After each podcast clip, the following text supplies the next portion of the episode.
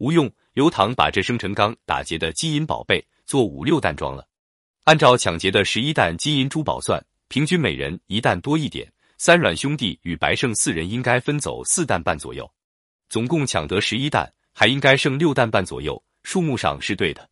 你看，通过抢劫十万贯生辰纲，晁盖等八人不仅每人分到一笔巨额财宝，更真正的体会了一次论碗喝酒、论干分金的乐趣。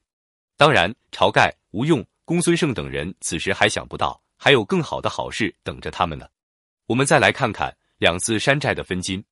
看过晁盖等人对十万贯生辰纲的基本分法后，再来看一下山寨是怎么分配财富的。我们且把车子上包裹打开，交金银缎匹分作三分，我和你各一分，一分赏了众小喽啰。这是大侠鲁智深叫停小霸王周通的抢金行动后，李忠与周通力邀鲁智深到桃花山做客，并决定将抢劫过往客商的钱作为送给鲁智深的礼物。可惜鲁智深看不惯李忠忠、周通的做法。在二人下山抢劫时不告而辞，以至于抢劫来的财物送不出去了。真得感谢鲁智深的这次无礼之举，他让我们得以观察桃花山的分配原则：财物分为三份，两个头领各拿一份，全体员工共拿一份。桃花山有五百到七百人，正副大王是小喽啰的五百到七百倍之间。嗯，听起来好像与国际上目前大公司的 CEO 与员工的收入比差不多，挺先进。另外一次山寨分配是晁盖成为梁山天王后第一次打动。晁盖当时苦于人马扩充，山寨财务紧张，除了不让杀人外，也只好放开抢劫了。晁盖等众头领都上山寨聚义厅上，簸箕掌考老圈坐定，叫小喽啰找台许多财物在厅上，一包包打开，将彩帛衣服堆在一边，行袋等物堆移在边，金银宝贝堆在正面。众头领看了打劫的许多财物。心中欢喜，便叫掌库的小头目每样取一半，收住在库，听侯之用。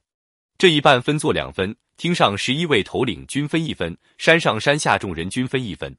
比起李忠与周通来，晁盖比较注重财富分配的公平性。当时梁山十一个首领，七百左右小喽啰，山寨首领与小喽啰的收入差缩小到一百之内，大致是一比六十左右，相对合理多了。